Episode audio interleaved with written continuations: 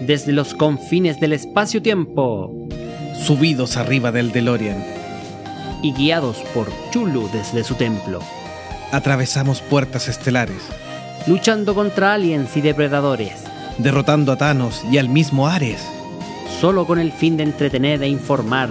a todos los fanáticos de Midgar. Acomódate en tu Varites Llama a tus amigos rebeldes. e invítalos a escuchar en tu reproductor favorito. Todos los temas geek que a un buen fanático pudieran interesar. Estás por escuchar el podcast de Monjes fanáticos.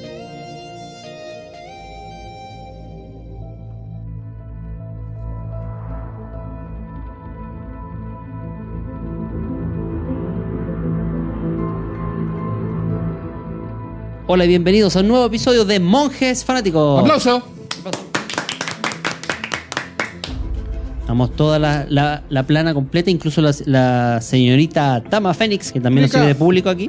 Eh, vamos a hablar hoy día, ya lo ponemos aquí en el GC, de Osamu Tezuka, el gran dios del manga y una de sus grandes creaciones, Astro Boy. Así que, y de partida voy a, a, a indicar eh, un tema sugerido por uno de nuestros suscriptores. Sí. Gerardo Victorio Becerra, a quien Le mandamos un gran saludo. un gran saludo a Gerardo y que nos sugirió este tema de Astro Boy Sí, Gerardo de. México. de México. Así que un saludo para ti y, y que dice que nos escucha en, en el trabajo. En el trabajo, así que a todos los compañeros de Gerardo les damos un gran abrazo y este tema está dedicado hoy día a Gerardo que lo sugirió del eh, Astro Boy principalmente, pero no podemos no hablar de Osamu Tezuka, el creador de Astro Boy. Está bien que no escuchen, pero trabajen. Bueno, saludos a todos y empezamos entonces. Querido Jovito, tú que preparaste muy bien este tema y nosotros te vamos a apoyar, ¿nos podrías ir contando quién es Osamu Tezuka? Bueno, Osamu Tezuka es uno de los grandes mangakas japoneses que, bueno, de- después su adaptación obviamente de- derivaron en los primeros animes. Es muy conocido y algunos no solo lo asocian a Astro Boy, pero tiene eh, creaciones muy famosas. Vamos a dar algunos datitos de su vida y de cómo se fue desarrollando y cómo llegó a, a tener es- este interés eh, que va mostrando sobre la humanidad, sobre el futuro, sobre la energía nuclear también, la energía atómica, que tiene que ver bastante con lo que le tocó vivir a Osamu Tezuka en su vida. Así es. Nació en Toyonoka, Osaka, Japón, el 3 de noviembre de 1928.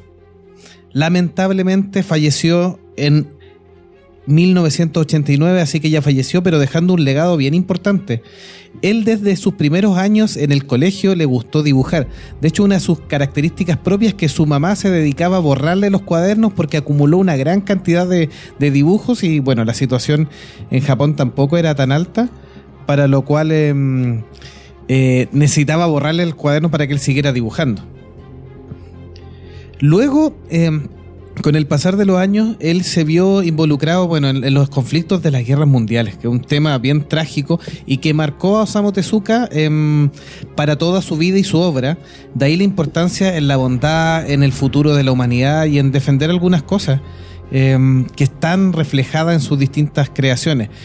Eso también lo llevó a que en su vida profesional no fue un artista profesional profesional, sino que se dedicó a estudiar medicina. Medicina. Sí, era médico de profesión y El bueno, doctor. sí, eh, eso es por los horrores que vio en la guerra, la gente herida y su, su deseo de poder ayudarlo. Entonces, eh, él estudió medicina, pero nunca abandonó los dibujos. Así que me hubiera gustado ver a lo mejor un cuaderno de anatomía o de, de fisiología de. Osamu Tezuka, dibujando el nivel de detalle con los ojitos grandes. Él fue uno de los pioneros de los ojitos grandes, sí. ¿Sí? En Japón, bueno, se le llama el manga no kamisama. Que como bien decía Delagun, Es es, como el- el dios del manga. Claro, se traduce como el dios del manga en, en japonés, así. Luego sus grandes inspiraciones llaman la, la parte artística. Fue primero el gran teatro Takarasaku, una compañía de teatro musical femenina, y sus obras románticas se reflejaron también en sus obras que fue desarrollando a posterior. Bueno, nació en los años 20, pero despu- de- a partir de, eso- de esos primeros esbozos desde niño, le gustó la isla del tesoro. Entonces, de esos primeros años, eh, él después desarrolla una nueva versión de la isla del tesoro y la adapta a una versión más japonesa. Esos son sus primeros trabajos. Y ya en la década del 50 vienen las obras famosas de él. Y la segunda gran inspiración de Osamu Tezuka es que, aunque no lo crean, era fanático y su familia era fanática ¿De qué? de Walt Disney. Mira. ¿Sí? Y aquí se, se genera una paradoja porque una de las grandes obras de la compañía Disney se le acusó mucho de ser un plagio, una copia de una gran obra de eh, Osamu Tezuka. ¿Tú sabes cuál es, Max? No, no sé cuál es. ¿Me puedes contar tú? Kimba, el león blanco. Mira. Y que para los fanáticos de Osamu Tezuka fue vilmente plagiada por la compañía del ratoncito en El Rey Imaginamos León. que sabemos, claro, sabemos cuál es. El Rey León, sí. Tiene muchos muchos paralelos que, que hacen sospechar ahí que hay algo más que una leve inspiración. Pero en su inicio, Osamu Tezuka era fanático de Walt Disney, le gustaban los dibujos, esto, esto- estos ojos grandes vienen también de, lo que él veía en la, forma occidental. Obviamente le dio un cariz de tratar de expresar todos los sentimientos en estos ojos grandecitos y más redonditos. Por eso es tan esta dicotomía de que los, los japoneses tienen los ojos bastante más rasgados y expresar estas situaciones con ojitos grandes. Grandes y bonitos. Así es.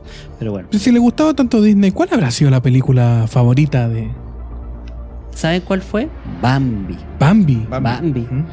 Yo creo que por la mamá, ¿cierto? La escena es donde se moría la mamá y él tenía que salir arrancando en el bosque. No me recuerdes penas antiguas, por favor. sacar Ya- de- ya me estoy heridas del- angustiando. Del, corazón. Sí, de hecho declara que la vio más de 80 veces. Sí, O sea- fana- fanático total de Walt Disney, Pero- Osamu Tezuka. Sí, mira, los niños generalmente cuando les gusta una película se enganchan y empiezan una y otra y otra vez a ver las películas. O sea, no me extrañaría que la haya visto 80 veces. Mamá. 80 veces harto, eso sí. ¡Mamá! ¡No me dejes aquí! Como les comentaba, en la década de los 50 fueron sus primeras obras famosas con Jungle Taitei, llamado Kimba el León Blanco. Que, que- sí, que después se hizo famoso en Occidente también. Tuvo una, una adaptación en anime bastante más posterior que lo llevó al mercado y, y obviamente quienes no conocen la historia decían, ah, pero si esto es, oh, y le está copiando a Disney con el, con el Rey León. No, no. Aquí en este caso él sacó primero la historia de, de Kimba el, el León Blanco. Su segunda obra famosa fue Tetsuwan Atom, más conocida como Astro Boy, que será el gran tema de lo que vamos a conversar hoy día, pero lo vamos a dejar para después para ver qué más famoso hizo. ¿Tú viste alguna otra obra de Osamu Tezuka? Para serte bien honesto, no. No creo que Astro Boy fue como el, el gran hit que al menos me ha pegado.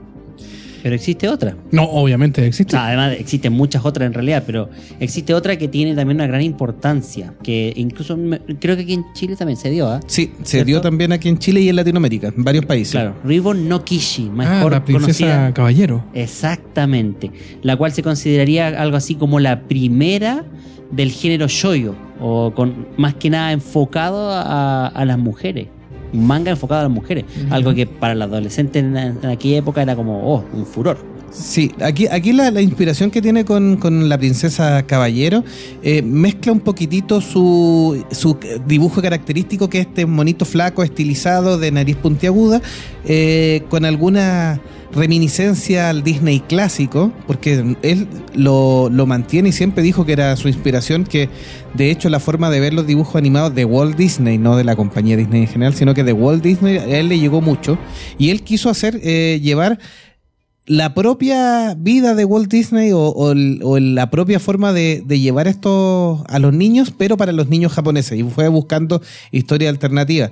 Y también algunos eh, esbozos medios franceses e ingleses de cómo establece ahí la princesa caballero con su gorrito y su pluma característica. Es un dibujo bien, bien bonito, no tan complejo y todo, y que también tuvo su adaptación al, al anime.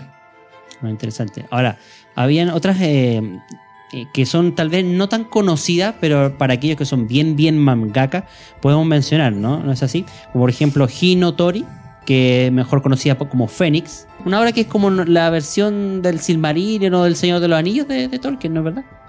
Sí, es una. eh, Fénix es una gran obra que él tuvo. De hecho, es como la obra. Eh, sí, y es la, como la obra trascendental porque abarca todo su periodo, que la fue dibujando por muchos años, que es como una historia completa de la civilización y. Es como el auge y caída. eh, Sí, eh, basado en la leyenda del Fénix, precisamente, donde cuenta una historia que tiene que ver con enfocadas a lo que es la inmortalidad del ser humano. un poquito relacionado con eso. ¿no?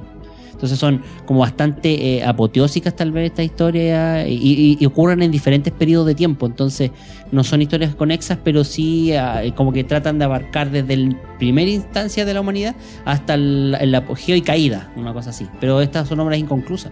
Así que quedaron, o sea, hasta su muerte, eh, Tezuka no alcanzó a terminar con esta historia y redondearla completamente, la de Fénix.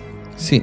Luego de su éxito en los años 50, eh, en el 70, entre fines del 70 y los primeros años 80, tuvo un, un segundo revival lo- el arte o el legado de Osamu Tezuka y, y trabajará, por ejemplo, en Blackjack, en Buda, que tiene que ver mucho con la cultura japonesa, porque aquí nos cuenta en modo de manga toda la historia del Siddhartha Gautama Buda y, muy japonizado. Entonces es, bastante bonito y bastante eh, lindo lo que hace con ese trabajo, pero obviamente que está eh, mucho más de nicho.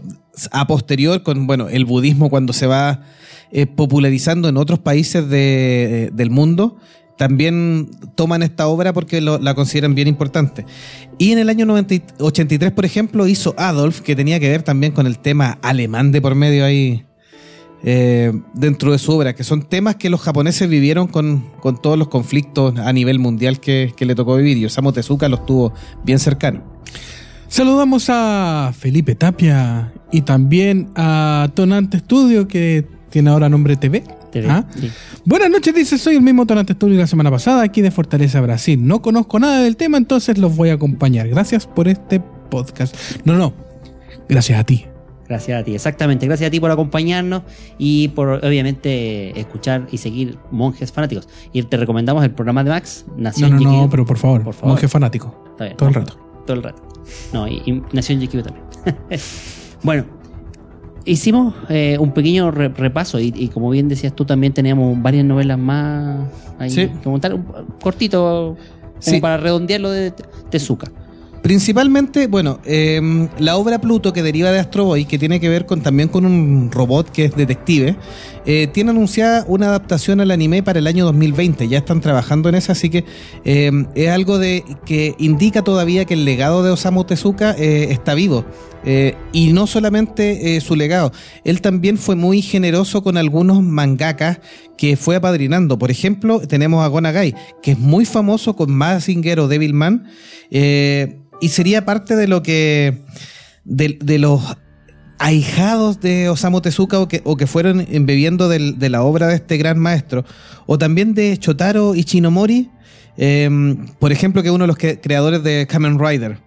Así que este maestro de Osaka, este médico, este ilustrador, eh, nos dejó un, un legado bien importante. Y para algunos incluso eh, trataron de, de llamarlo el Walt Disney de Japón. Y a, la manera de ver, en cierto punto, lo- logró su objetivo ¿Puede de vida. ¿sí? Sí, puede ser. Mira, de hecho, trabajó por más de 35 años, hizo más de 700 mangas, 150.000 páginas de dibujos, unas 60 producciones animadas en estos 35 años. No ¿Y te era doctor? Sí, y era doctor, bueno, era médico, sí, Médico. Dios mío. Dios mío, para que vean. Así que por algo tiene el bien puesto el título de El Dios del Manga. Sí, de hecho tenía un, un- en el mundo del cine también un gran fan que fue Stanley Kubrick, eh, el director de 2001 Una Odisea del Espacio, La Naranja Mecánica, eh, entre otras. Quien lo invitó a participar a- Sí. justamente a Odisea del Espacio, ¿no? Sí, como director artístico a 2000, en, en 2001 Una Odisea del Espacio, porque eh, Osamu Tezuka, como vamos a ver en Astro Boy, manejaba bastante eh, el mundo futurista, la ciencia ficción, eh, la inteligencia artificial está en su obra completa, estos robots partiendo por Astro Boy también, que lo vamos a comentar. Eh, entonces lo quería de director artístico. Lamentablemente el, maestro no se quiso mover de Japón porque aceptar ese trabajo implicaba irse a Londres por un periodo bastante largo. Eh, también es conocida la obsesión de Stanley Kubrick de ser perfeccionista, entonces iba a estar mucho tiempo eh, en este proyecto y prefirió declinar. No, está bien, así que interesante. De hecho, eh, la influencia no solo a nivel mundial, como lo decían ustedes, pero en Japón, para que ustedes entiendan cuál es la importancia de, Tezuka en, el tem- en este asunto, es que él logró elevar el manga a una forma de arte mucho más seria. entiendo que antes se considera que el dibujo no era el grafiti, era un dibujo era una cosa banal. Él, con su nivel, con su trabajo y su influencia, eh, como les digo, logró superar esto y llevarlo a un nivel de, arte serio y además eh, darle credibilidad al género, por lo tanto sirve para sentar las bases de lo que son los mangas eh, japoneses actuales. Así que ese es el, gran peso y por eso también, nuevamente, la importancia de, de- este caso de Osamu Tezuka. Sí, incluso cuando muere los japoneses y alguno que otro admirador de la obra y que ven en el manga también, que no solo el manga, en los cómics ya más reconocidos como parte también de la literatura, incluso lo querían promover al premio Nobel de literatura por sus obras, por los escritos que tenía. Lamentablemente sabemos todavía que eh, para esa institución lo que es el manga y lo que es el cómic todavía no es considerado importante. Eh, igual en el año 97 se crea un premio Osamu Tezuka que se entrega anualmente en Japón. Y cuentan las leyendas que él era tan trabajólico que incluso en su casi lecho de muerte, ya postrado, le suplicaba a la enfermera que lo dejara seguir trabajando. Déjenme seguir trabajando. Sí, Claro, dibujó prácticamente hasta el último día de su vida. increíble. Una gran obra, por eso, bueno, no, no cualquiera obtiene el título del dios manga, Claro. De hecho, los periódicos el japoneses. manga no Kamisama. Claro, los mangas japoneses, o sea, perdón, los periódicos japoneses eh, exigieron que se le diera el premio Nobel a este caballero. Obviamente eso nunca, nunca fue así, así que Quiero saludar a Cristian Puelma que dice, hola chicos, un abrazo. Le mandamos también un abrazo Cristian, sí. bien fuerte. gracias por acompañarnos, estimados. Así que, ¿qué les parece si vamos repasando algunas obras eh, anteriores antes de irnos con el plato de fondo que sería Astro Boy? Astro Boy. El plato fuerte. Adelante, El plato fuerte. Don de Lagún. Sí. Mencionábamos un, un anime que aquí en Latinoamérica al menos, eh, perdón, sí, un anime, eh, que obviamente fue manga en primer lugar, eh, que influyó bastante eh, en ser la primera novela de corte choyo, como lo decíamos, que se publicó en el Choyo Club en 1956, La Princesa Caballero. ¿Ya? Eh, en este caso, es uno de los primeros mangas donde Tezuka trata de introducir elementos occidentales y europeos a esta obra, o sea, como para darle un poco un aire más fresco, porque casi siempre lo que son los mangas y las historias de- eran muy centradas en, en la cultura japonesa. Entonces, eso, eso influye mucho, por ejemplo, en, en obras de Urosoma, Uroso- eh, sí, exactamente. Eh, y por ende ahí vemos como otros ah, mangakas se van viendo de la influencia de Tezuka. ¿ya?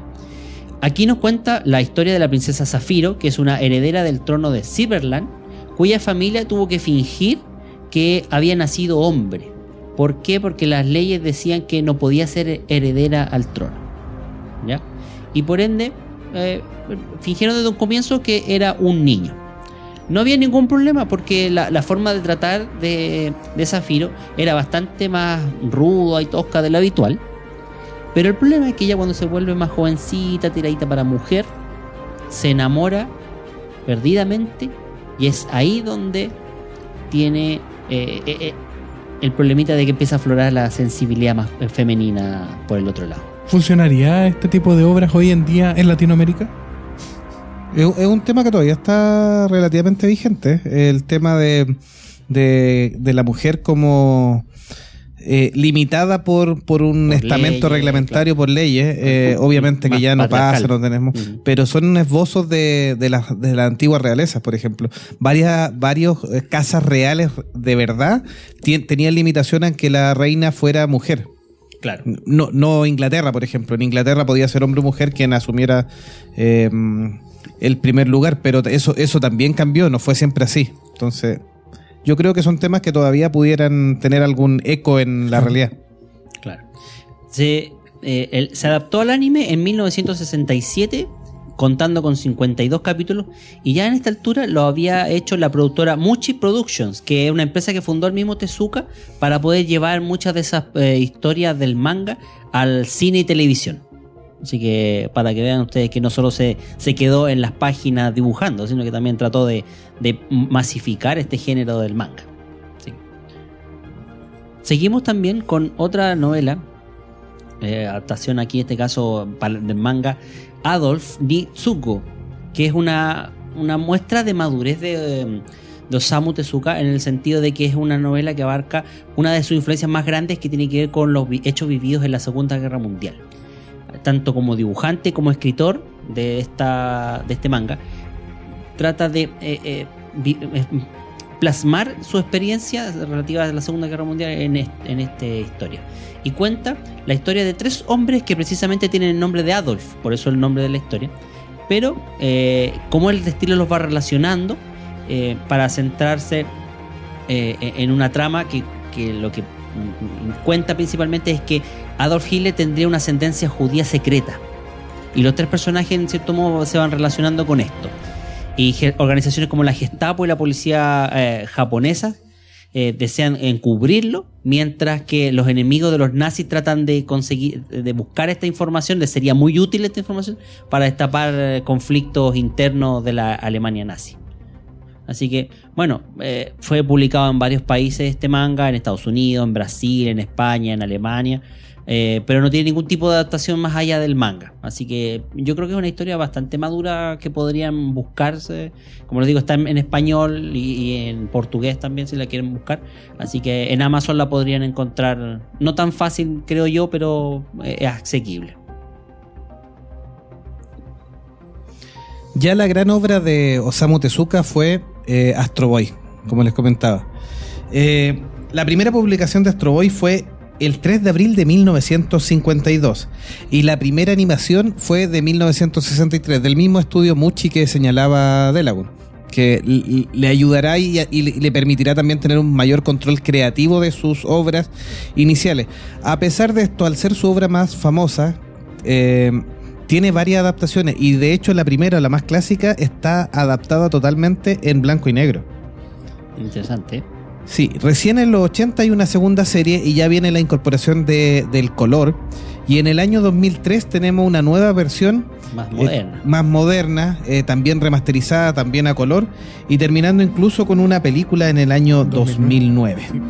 Que esa, esa mezcla es un poco, bueno, esta película es norteamericana en relación a Astro Boy y a pesar de ser norteamericana mantiene bastante el espíritu original de la serie. O sea, se nota que quienes trabajaron en ella eh, habían visto la obra de Osamu Tezuka y habían particularmente visto ba- bastante Astro Boy antes de embarcarse en este proyecto. Claro, y Ese tenía más respetar 3D, ¿o no? Tenía más 3D, utilizaba ya Efectos. efectos más actuales de animación. Sí. La modernidad llegó. Ahora, y de las series, ¿qué podemos decir así relacionado? De las series, bueno, la primera, como les comentaba en blanco y negro, Tetsuga Atom, estuvo al aire desde el año 63 al 31 de diciembre de 1966, transformándose en la primera serie regular de anime emitida en Japón. Emitida en Fuji Terebi con un total de 193 episodios. Bastante largo para la época. Sabemos ahora que tenemos series mucho más largas dentro del 500, anime. 600. y otros que no, están, no han terminado todavía. Sí, hay otras que todavía siguen vigentes. Llevan 800 episodios, ¿cuánto? De ¿Cuánto One, Piece, por ejemplo. ejemplo, sí. ujú. Sí, hay, hay otra más antigua también que, que sigue al aire, que es un drama clásico japonés que lo hemos conversado en algún momento. Luego tenemos la serie de 1980, que se emitió por poquito más de un año, con un total de 52 episodios. Y luego la versión de 2003 al 2004, que también tuvo 50 episodios. ¿De qué trata Astro Boy? Si se acuerdan, es un pequeño niño con estos. Un niño, un niño robot, robot, no cualquier niño tampoco. Con un corte de pelo característico, con poderes especiales, con unas botas jet que le permiten volar. La historia sigue las aventuras de un androide llamado Astro Boy, situado en un mundo futurista donde los robots coexisten con los humanos. El doctor Tenma crea a Astro Boy para reemplazar a su hijo Tobio. En, en japonés, Tobio lo llamaron Atom. Se llama Atom. Por eso el nombre. Mm, Por eso el nombre de... Su One Atom. Sí. Así es. quien falleció en un accidente automovilístico. Tenma incorporó a Astro en, en las memorias de Tobio y trató a Astro Boy como si fuera el verdadero Tobio inicialmente. Ahí ya tenemos el primer conflicto que, eh, o sea, Osamu Tezuka es un tipo que maneja muy bien la ciencia ficción y, y las complejidades que tiene que ver con em, la inteligencia artificial y el androide. El primer conflicto es darse cuenta de él que no es un humano, que es una inteligencia artificial. Claro, y bastante compleja. Ahora, hablando del dibujo en este caso, pensemos que eh, los que han visto Astro Boy lo, lo van a ver y si no en internet es fácil encontrar imágenes de él. Tiene muchos de los rasgos que habían en los dibujos de, de Walt Disney precisamente de la época, eso más redondeado, los ojitos, como bien decían ustedes al principio de, de- de este capítulo.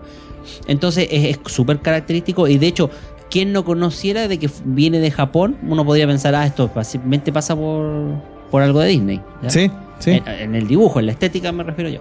Pero claro, la historia es mucho más compleja. Y a la compleja hasta el punto de que este creador deja botado a Astro Boy. Porque al final no le convence Sí, eh, tiene, como hijo. tiene un conflicto ahí porque se empieza a dar cuenta de que en realidad trata de suplir con un androide a su hijo de verdad, pues, al hijo que perdió y que él tiene que superarlo.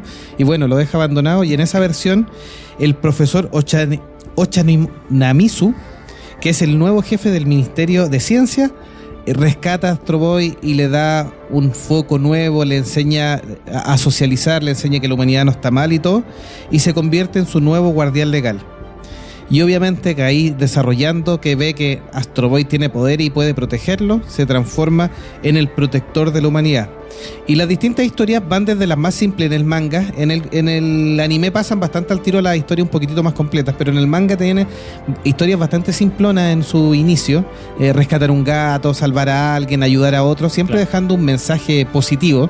Sí. Eh, hay que pensar que la obra de Osamu Tezuka está hecha posterior a la guerra, donde además la palabra nuclear, la palabra atómica era siempre Mal eh, visto. mal vista. Sí. Y Osamu Tezuka en mostrarnos su, su niño atómico, su niño hijo de la ciencia, su niño robot, empieza a darle una esperanza distinta a la gente en Japón. Por eso fue tu- su obra también recibida.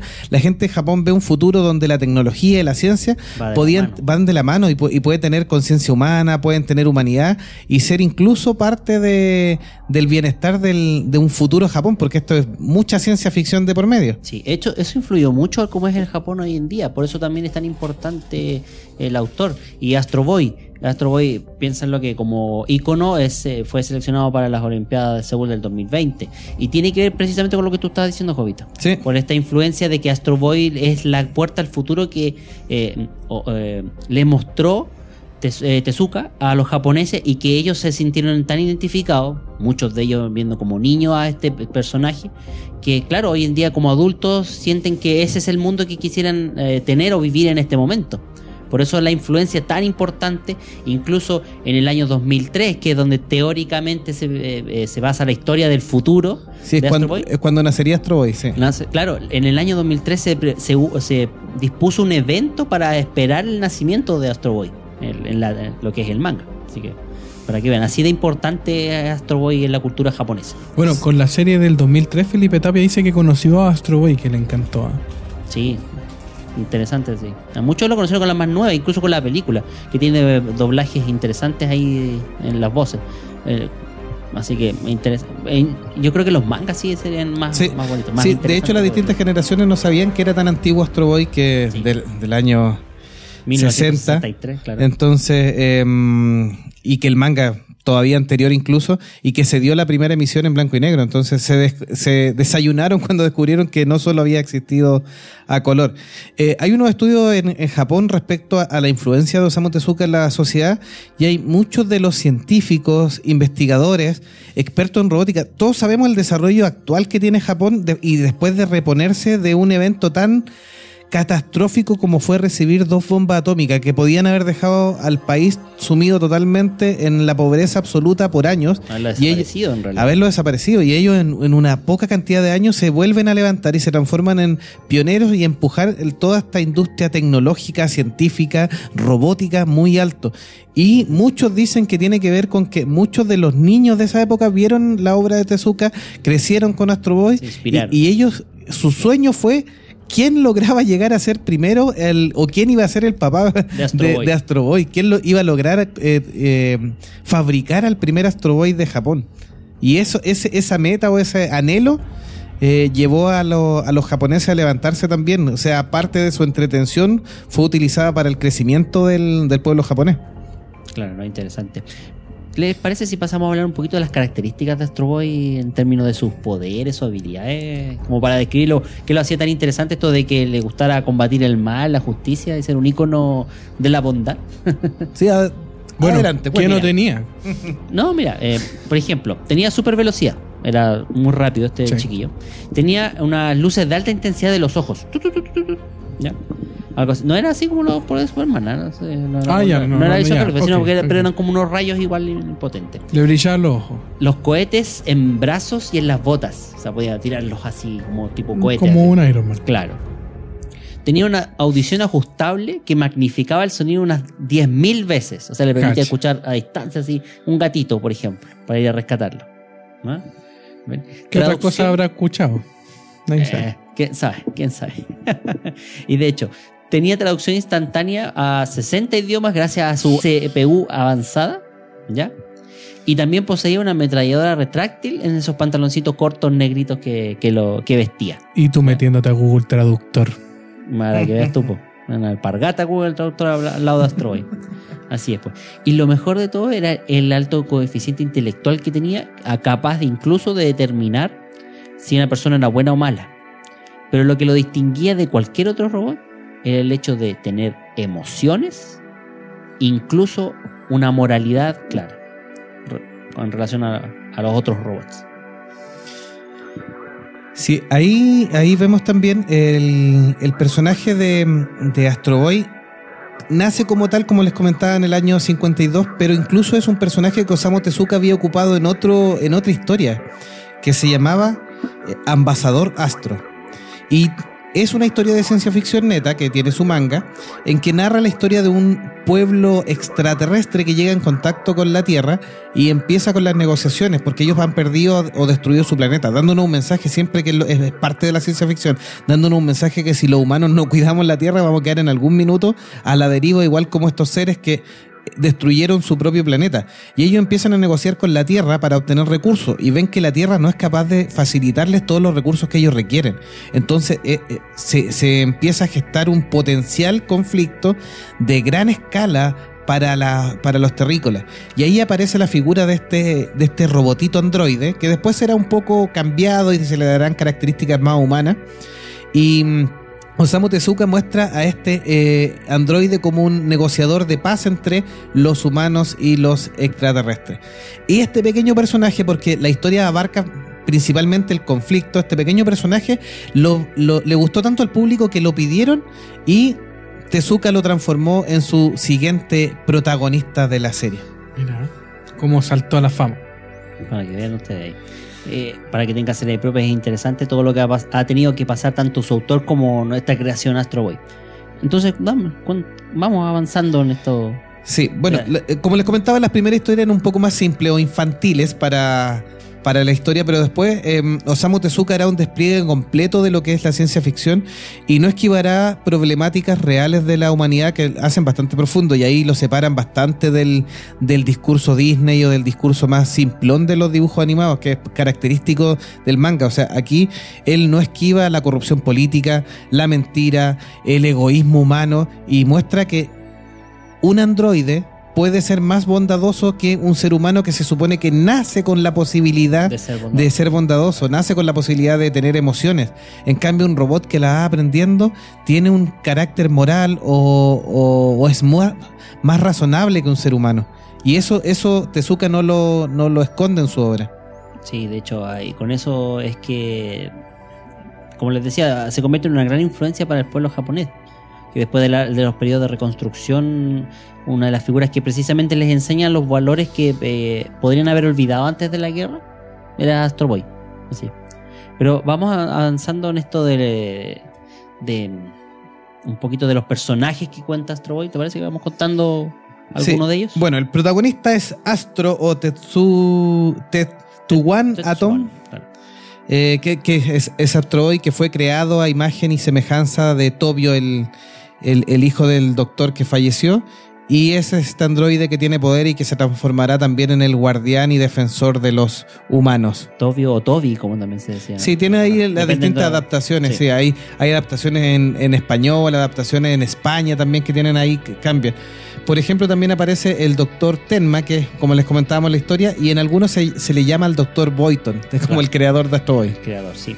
Y aparece después también el doctor Oshanomosu o Elefun, que es el creador de los padres de los robots, que son los vendrían siendo los papás de Astro Boy y de una hermanita también que tiene pequeña que se llama Uran.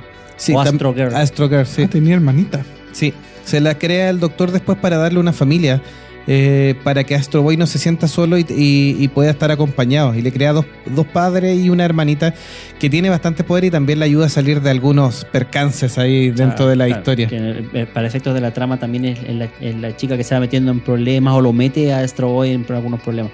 Recordemos que las historias de Astro Boy son, por ejemplo, un robot que, que se vuelve loco y empieza, no sé, a destruir un- una ciudad, un pueblo, y los humanos que quieren destruir este robot simplemente para acabar con el problema. Van a atacarlo y para no sufrir daño o no provocar más daño, llega Astro Boy quien trata de apelar, no sé, a una conciencia, una programación, a tratar de cambiarle básicamente la, la perspectiva para que tanto los humanos como los robots dejen de hacer sus su villanías y, y vuelva todo a la calma. Sí, obviamente debe tener alguna que otra aventurilla de acción. Sí, tiene bastantes peleas y aparecen, obviamente también aparecen robots malvados y gente malvada ahí, científicos locos que tiene que combatir.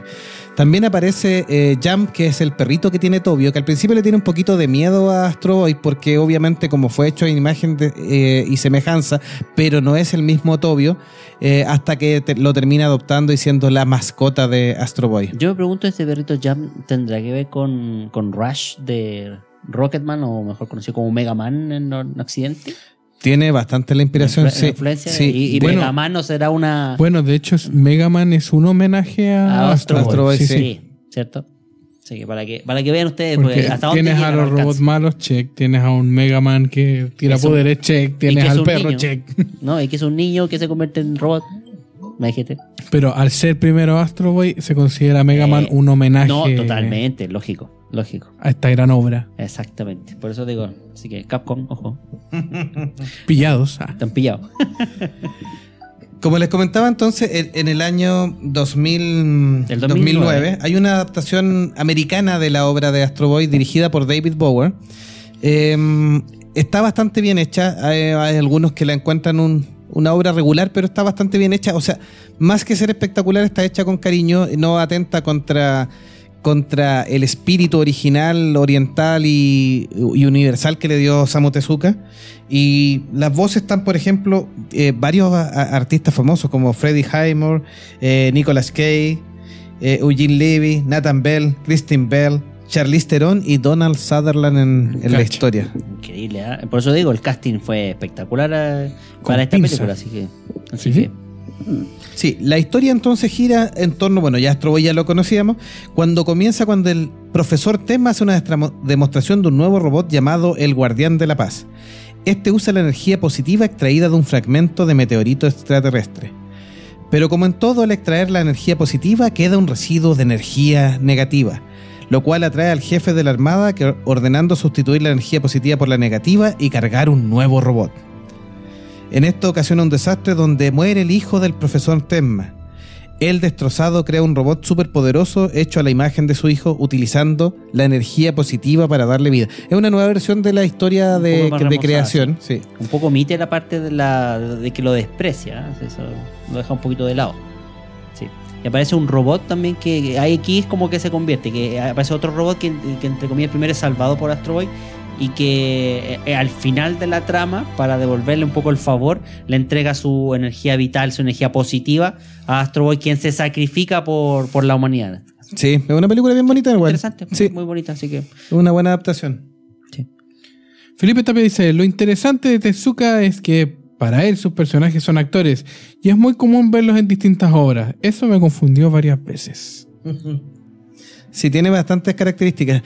Eh, hay muchos mangakas, eh, Osamu Tezuka no es la excepción, que sus personajes son muy similares. Lo vimos, por ejemplo, con Leiji Matsumoto, donde prácticamente su trilogía de héroes se repite en todas las obras con distintas historias y distintos nombres, pero eh, eso, eso, eso suele pasar porque de repente ellos le toman tanto cariño a un dibujo en particular que lo van repitiendo con distintas características psicológicas, por ejemplo, y ahí pasaría a ser un- el dibujo tener como distintos papeles. Leiji Matsumoto lo hace mucho más que Osamu Tezuka, Claro. pero Osamu Tezuka también lo, lo hace. o sea, es una influencia también hay que, que podemos considerarlo.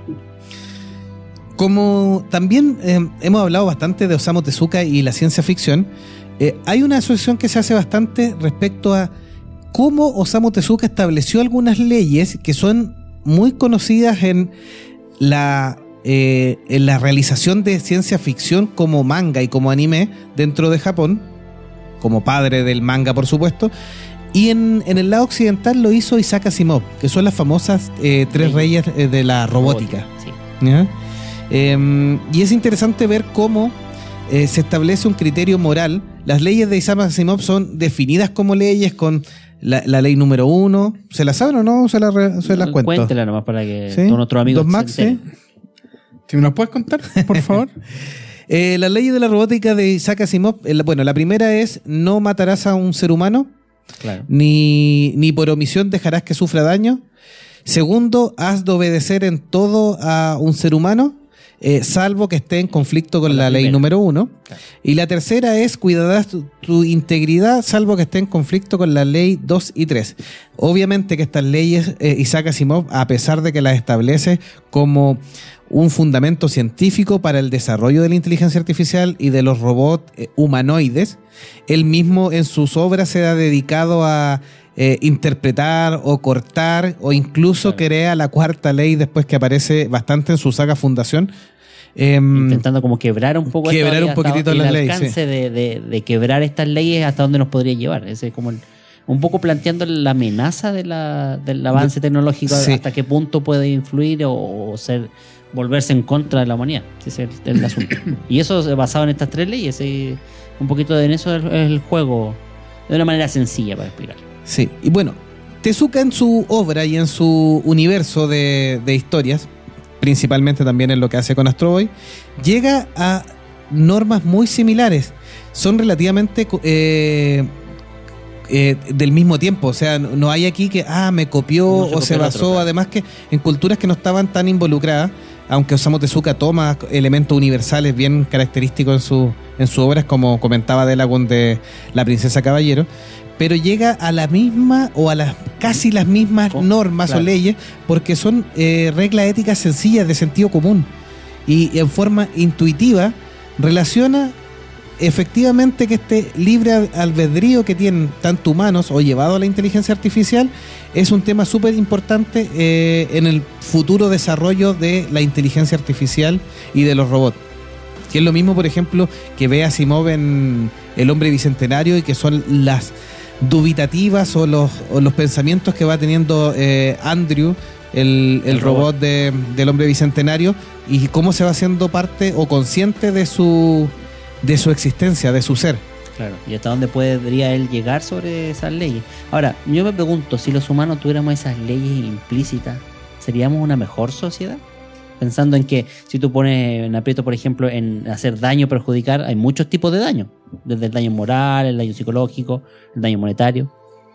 ¿Sería mejor una, una sociedad que tuviéramos basada nosotros, nosotros en esas mismas tres leyes? Si tuviéramos unas leyes irrompibles como se establecen ahí, probablemente estaríamos mejor parados. O sea, eh, el libre albedrío quedaría li- delimitado por algunas nociones básicas de, Claro. de buen comportamiento. Claro, como por ejemplo, ve- ves a alguien que está sufriendo en la calle, te- tendrías que entrar a ayudar. O sea, las mismas leyes te dicen que tendrías que ayudarlo, incluso si eso te pone en riesgo a ti.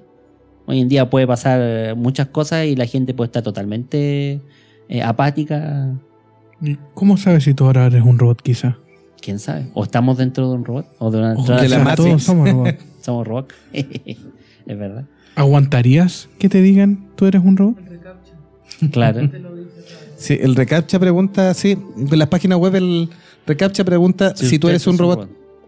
Eh, Lamentablemente nunca me ha dicho que sí, pero Sí, igual, me encantaría. igual sería interesante que además de la casilla que tiene yo no soy un robot, pusiera ahí yo no soy. yo humano. soy un robot.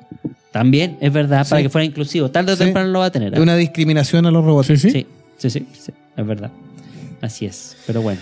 Bueno, el, el robot de, de- de la saga Fundación de Asimov también, eh, R. Andrew eh, Olivand, eh, eh, que establece también y, y- y- analiza las mismas leyes eh, y va siendo consciente, hace eh, paralelismos muy similares a los que hace Astro Boy en forma un poquito más simple Astro Boy, pero eh, conflictos de su identidad propia, su lugar en el universo, la conciencia, eh, la humanidad y cómo tiene que... mm, que cómo se llama eh, velar por, por algo más allá, porque incluso la misma humanidad después no tiene cómo comprenderlo o cómo entender esta inteligencia artificial o este nuevo ser. Sí, no, es interesante ahí. ese aspecto. Ahora, tenemos una, una historia que se deriva y que vendría siendo una especie de copia de sí mismo, pero no es copia, obviamente, porque es, también obra del mismo Tezuka, que es Jet Marte, una adaptación a color de Astro Boy, ¿ya? Pero con una historia un poquito diferente, ¿no es verdad? Sí, ambientada en el año 2015, la historia de Marte es un robot que tiene diversas preocupaciones y crece como un niño humano. El nombre de Marte es por el dios de la guerra de la mitología romana. El doctor Yamanue, creador del cuerpo de Marte, trata de usar el robot para propósitos militares, mientras que el doctor Kawachimo, llamado en Latinoamérica con el chistoso nombre del el doctor Sopa, creador de la inteligencia artificial de Marte, se opone fuertemente a esta idea. Esta es la historia de un androide que se debate entre su cuerpo para combatir y su corazón para amar. El concepto de conflicto entre estos dos fundamentos distintos es una de las temáticas más preponderantes de Osamu Tezuka. Sí, interesante. Tuvo 27 episodios emitidos por la TV japonesa desde el año 78, bueno, principalmente el año 78. El doctor Sopa. ¿Qué sopa? el doctor Sopita. De caracoles. Sí, de tomate. De tomate, Rico. puede ser. Sí. Eh, Este, este caso es chistoso porque hay algunos que creen que eh, Jet Marte, hay muchos, uno de, de repente encuentra sus comentarios, ah, que Jet Marte es una copia de Astro Boy. ¿Qué? Y sí, efectivamente, es una copia de Astro Boy, pero está hecha por el mismo autor, o sea, se autoplagió. Claro. Eh, dicen que la idea de Jet Marte nació cuando él empezó a hacer los primeros esbozos para hacer una adaptación em, animada y principalmente la, animación a, a color. Y ahí iba a salir este personaje que lo cambió un poquitito para esa animación y finalmente le terminó dando otra historia para no perderlo porque también le gustó. Y es muy similar a Astro Boy, es casi un hermano, pero es del mismo creador para que se queden tranquilos que ninguno ha copiado a nadie. Tonante se ríe y dice que ya está de acuerdo con nosotros. Dice que podría haber una casilla que diga no he leído, pero sí estoy de acuerdo. Claro, puede Como ser. cuando el yo soy robot, lo mismo, no he leído, pero sí estoy de acuerdo con la términos y condiciones. Claro, las condiciones sobre todo. Y saludamos a Daniela que manda un besito. Le mandamos un besito a Daniela. No, le manda usted nomás. por- Yo le mando un besito. que le mandamos. Tírenlo nomás fuerte, Bueno. por favor. Por favor. Eso, Ah, qué lindo, me bien. Qué gustó. lindo el amor. Me gustó. Me Y- emocioné. Y también dentro de estas adaptaciones y similares a, a, a Jet Marte, tenemos a Atom Cat, La versión gatuna. la versión La gatuna, versión sí. cu- cuchito. O sea, Tam- si había perro, ¿por qué no Claro. el gato? Sí, ta- también creada por Osamu Tezuka. Eh, bueno, es un manga protagonizado por un tímido joven llamado Tsugio, muy fan del cómic japonés. Y Sufi- Sugio sufre del acoso de algunos de sus compañeros de colegio y en una de sus subidas por la ciudad se encuentra con un gato abandonado en la basura y decide llevarle a casa y llamarlo Atom. Atom. Sufre- Atom, sí. No era un perro de mi amigo Lexi. Sí. Sí, Es el había, perro, había ser, había un perro, sí. Sí, pero aquí se llama, es el gato Atom. Ah, de hecho, la serie honor- se llama Atom Cat. Bueno, en honor a, a su WhatsApp Atom. Ah, mira. ¿Ven? Sí. Sí, a Oliver Atom, de veras. También Sí. está Oliver Atom. Oliver Atom Sí. también es Atom. Debe ser pariente de, Del otro Atom. del, otro, del otro Atom. O del Atom Cat. Claro. El gato resulta ser un desastre y su familia pide a Sugio que se deshaga de él. Pero cuando va camino de pero- ellos. Pero no era el gato cómico, ¿verdad? No. No, es- pero es parecida también la historia, Anda aunque, aunque el gato conmigo es antiqui- antiguísimo que sí. Sí. Y aquí eh, no está tan en tono de comedia. De hecho, cuando se va a deshacer del gato, se envuelve en un conflicto con unos alienígenas que están infiltrados en la Tierra Alienígenas. y todo parece perdido. Siempre- arruinan sufre. ¿Perdón? Siempre arruinando todos los alienígenas. Cruza la calle, alienígenas. tí- Típico. Es la cul- culpa Pasa de siempre. alienígenas. po. Sí. Este podcast Bueno. también lo hacen al- alienígenas. Sí, Illuminatis. Y ahí, Y cuando cree Sugio que está perdido, Atom Cat revela su verdadera forma. Un poderoso robot de combate con forma de gato. Gabriel pregunta, ¿esa es también una serie anime o estoy mal? Eh, Atom Cat, Sí. yo conozco solo la adaptación de manga. Eh, no sé si hicieron una serie de anime, aunque muchas veces se dijo que, por ejemplo, los gatos samurai eh, copiaban la idea del Atom parecido, Cat. sí. Sí. Parecido a los gatos samurai. Los gatos samurai eran, eran androides, de hecho. Sí, Sí, sí. Claro, porque en realidad tenían la pura cabeza. Era, usaban como un casco, pero la cabeza era animal y el resto era puro. Sí, pues ya estaban modificados, robot. parece, sí. sí. Eh, yo lo conozco como manga, no sé si hay adaptación. Sí, en el futuro, para que mm, más o menos estén preparados, Pluto que, que deriva también de, de estas versiones de, de historias de ciencia ficción de Osamu Tezuka, eh, que este, este robot de- detective eh, tiene una adaptación para el año 2020, como les comentaba al principio. Así que se viene todavía cosas del legado de Osamu Tezuka Se viene mejor, se viene mejor. viva. Así que está bien. Esperamos que este episodio haya sido de cultura para ustedes, de un manga que para muchos puede ser conocido como Astro Boy, pero el- eh, que al final de cuentas le hemos contado un poco cuál es la verdadera alcance de influencia que ha tenido Astro Boy en la sociedad y no solo para el mundo, también para la cultura japonesa donde nació. Además de contarle, obviamente, cositas y detalles de su creador, De Osamu Tezuka. Tezuka, exactamente. Así es. Sus saludos finales, don Max. eh, Saludamos a toda la gente que está en el chat. Muchas gracias por escucharnos, muchas gracias por estar. Recuerden que pueden escuchar esto por Spotify, muy lindo, muy bonito, muy simpático, donde usted quiera, cuando usted quiera.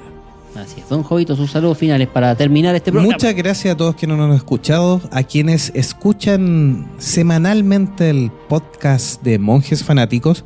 Les recordamos que todos los episodios están disponibles en triple y la información también en www.monjesfanáticos.com y en las plataformas eh, habituales de escucha de podcast, y incluyendo Spotify. Qué lindo. Muchas gracias a la gente de México también que siempre nos ha recibido muy bien. eh, Nos mandan saludos también. nos mandan saludos eh, a Gerardo que obviamente sugirió el tema eh, y esperemos que le, le haya gustado eh, los datos que le dimos y la historia y todo. Así Que no olviden... traído recuerdos, perdón, que le hayamos traído grandes recuerdos con. con Sí, con esta serie de Astro Boy, sí, una de las de los animes clásicos y antiguos que hay y manga también obviamente. Así que y recuerden que también si quieren sugerirnos un tema o quieren algo en particular a monjesfanáticos@gmail.com. Así es, pues va. Eh, nos están sugiriendo el público aquí un especial Stanley Kubrick. Está, está en carpeta, está en carpeta. Está dentro del listado, ya tenemos Una- varios pedidos de provincias. Una no última cosita, Gabriel dice, gran episodio, aguante los Super Domingo. Felipe Tapia dice, Los Gatos Samurai, el anime con el opening latino, con más emoción y pasión de la historia. Gabriel dice, Los gatos son traidores, jajaja, Jovito, ahora en ruso. Sí, también. Ahora vamos en ruso. Vamos y, a ir en ruso. Cabros, ¿cuándo su repasada de DCU animado? Tranquilo, vamos a ir de a poco con Batman y cuando nos toque revisar las animaciones vamos a hacer varios capítulos de las animaciones que son muchísimas las que tiene el DCU que en animación le gana mucho a mil patas Marvel. Anda muy exigente, amigo Gabriel, ¿eh? por si acaso. Sí, está, está todo anotado Sí, en sí, sí. carpeta, así que no se Muy preocupen. exigente. Para todos los que nos escuchan en el podcast. Y como buenos fanáticos- fanáticos. Como buenos fanáticos también estamos disponibles en Twitch a partir de esta Oh. semana. Oh, Oh. Por si quieren seguir nuestras transmisiones en vivo o sin necesariamente suscribirse. Monjes-fanáticos para Twitch, simplemente para que sigan el canal ahí chicos y nos sugieran. Y esperamos ver a Nación GQ también por ahí, por esos lugares tam- también, y recomendarlos. Reunión de pauta. Un gran abrazo. Hasta la próxima. Nos vemos. Chao, chao, que estén bien. Uh.